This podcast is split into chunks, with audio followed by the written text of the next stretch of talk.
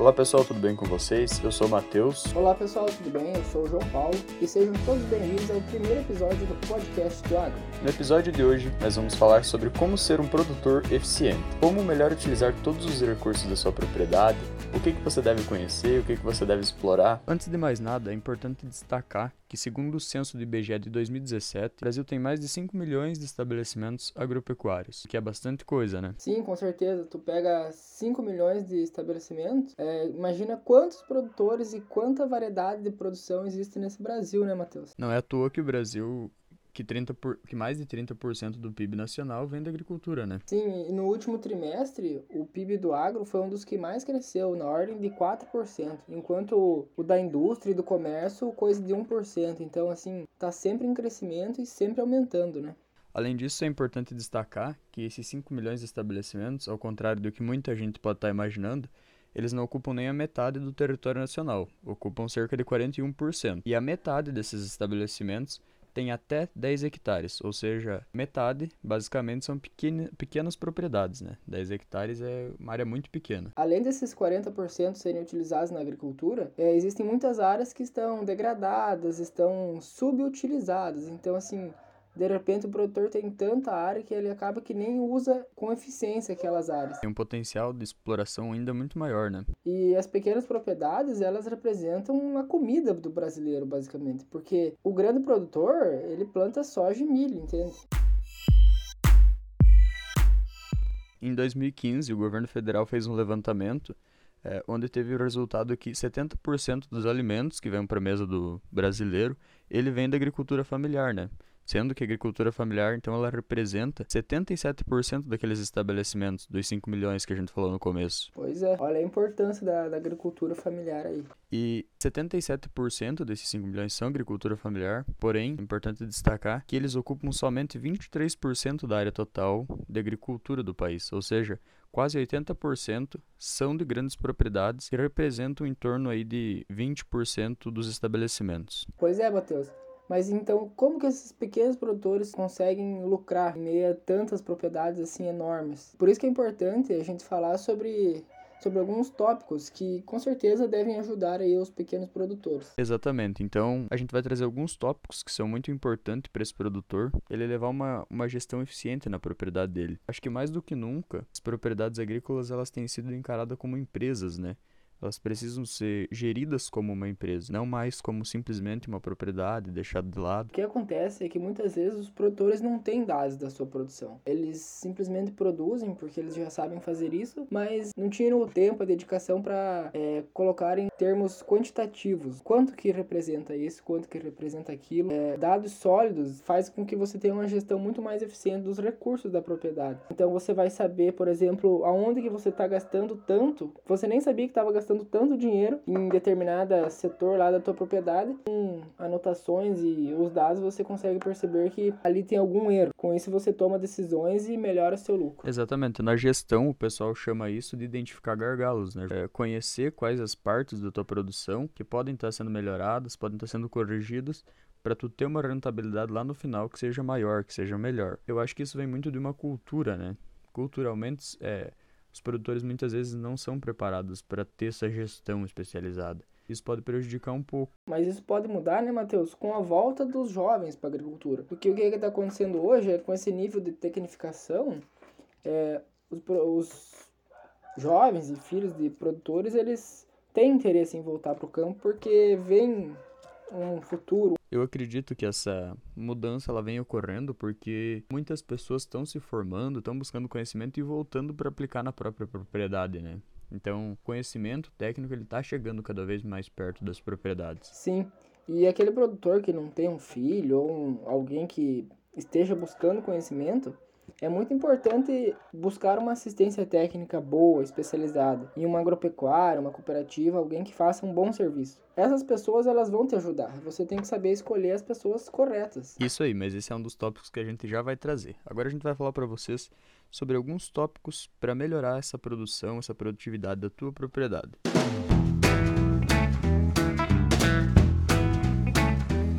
Em primeiro lugar, é importante que você tenha um foco. Saiba o que está produzindo, Porque desse modo, você vai estar preparado para todos os momentos que aquela cultura, que aquela produção vai te colocar. Quando você tem N produções na sua propriedade, aí, sei lá, vamos supor, é, gado de leite, gado de corte, soja, um pouco de milho, é, você planta morango, o que vai acontecer é que você não vai dar a devida atenção para que cada uma merece, entende? Então você vai ser pouco eficiente em todas. O ideal seria você aumentar a eficiência e escolher aquelas que são mais lucrativas, né? Isso mesmo. Porém, ao mesmo tempo que o produtor deve focar, ele deve manter também a diversificação, principalmente quando é um pequeno produtor, né? Porque em algum momento a tua cultura não vai tendo bem, a rentabilidade dela não vai estar sendo boa. É, e tu não pode ficar na mão, né? E aí tu tem uma outra opção, isso mesmo.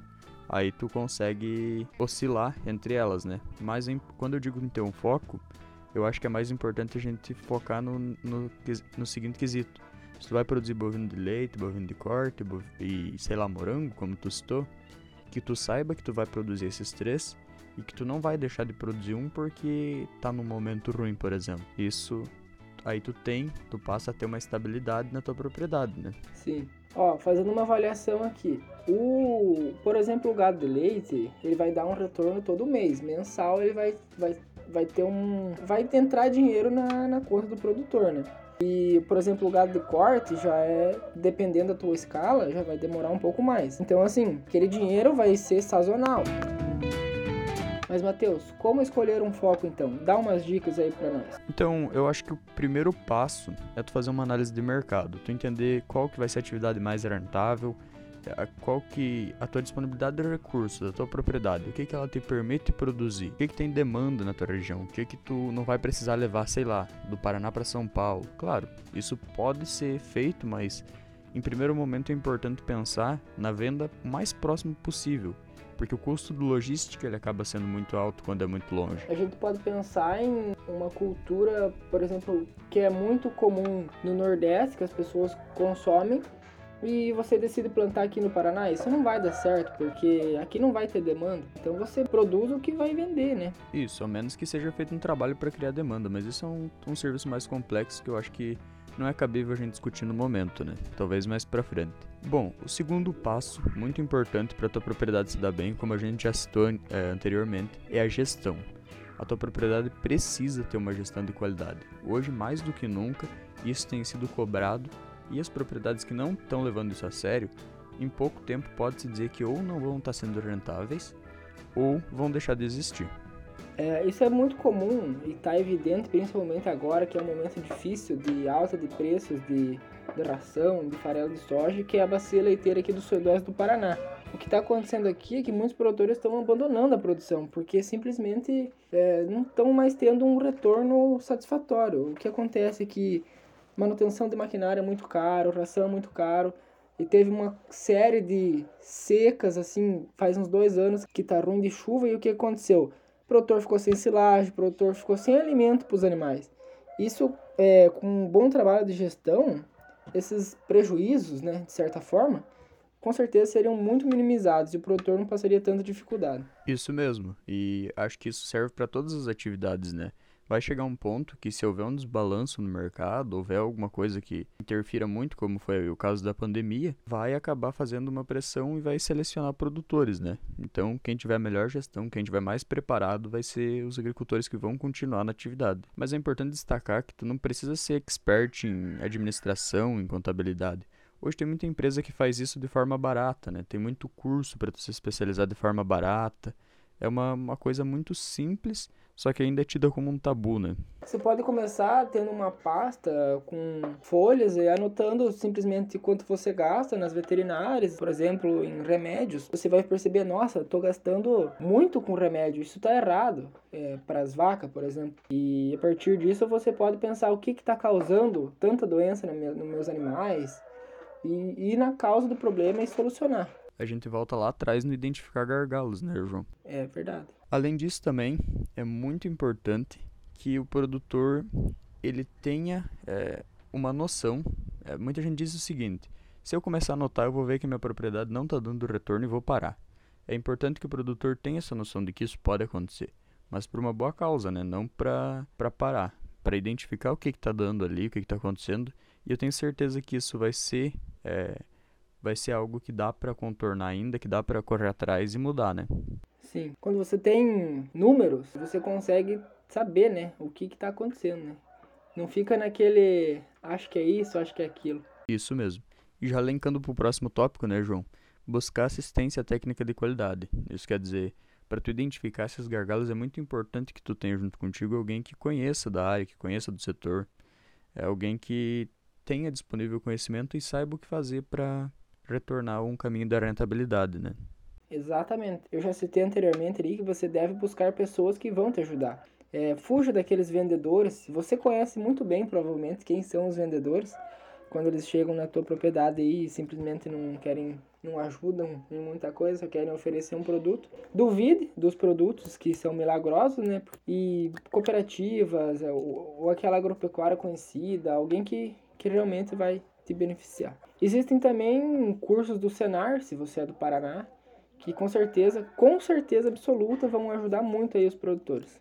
Busque, procure pela Emater da sua cidade e com certeza eles vão ajudar. Além disso, é muito importante também que o produtor adote, adote tecnologias que venham para facilitar, né? Facilitar o serviço, tornar mais eficiente. Desse modo, vai tornar mais barato a produção a longo prazo. Claro, comprar uma tecnologia hoje tem sido cara, mas a longo prazo esse custo ele é diluído. Então, fazer um bom planejamento e incluir na produção tecnologias. Além de que mão de obra para certos serviços manuais, braçais, hoje em dia está muito difícil. Então, tecnificar e mecanizar é uma questão de sobrevivência na atividade, né? Isso mesmo. Isso pode ser linkado também com o, o beneficiamento de produtos dentro da própria propriedade, né? Isso faz com que tu agregue valor e a tua renda ela aumente. Então, tipo, eu tiro leite, por exemplo, mas tiro muito pouco leite. Eu posso fazer queijo, eu posso estar tá fazendo derivados de produtos lácteos aí para estar tá melhorando a minha fonte de renda, né? Mais uma vez, Sen o Senar, a Emater, no caso, é, pode te ajudar aí para fazer uma microempresa, questão burocrática, né? Mas você pode começar fabricando queijo e vendendo para conhecidos, parentes, enfim. É, simplesmente comece, né? Depois, a, depois você vai se melhorando e se adaptando. É, o passo mais importante é o primeiro, né? Depois tu dá um jeito.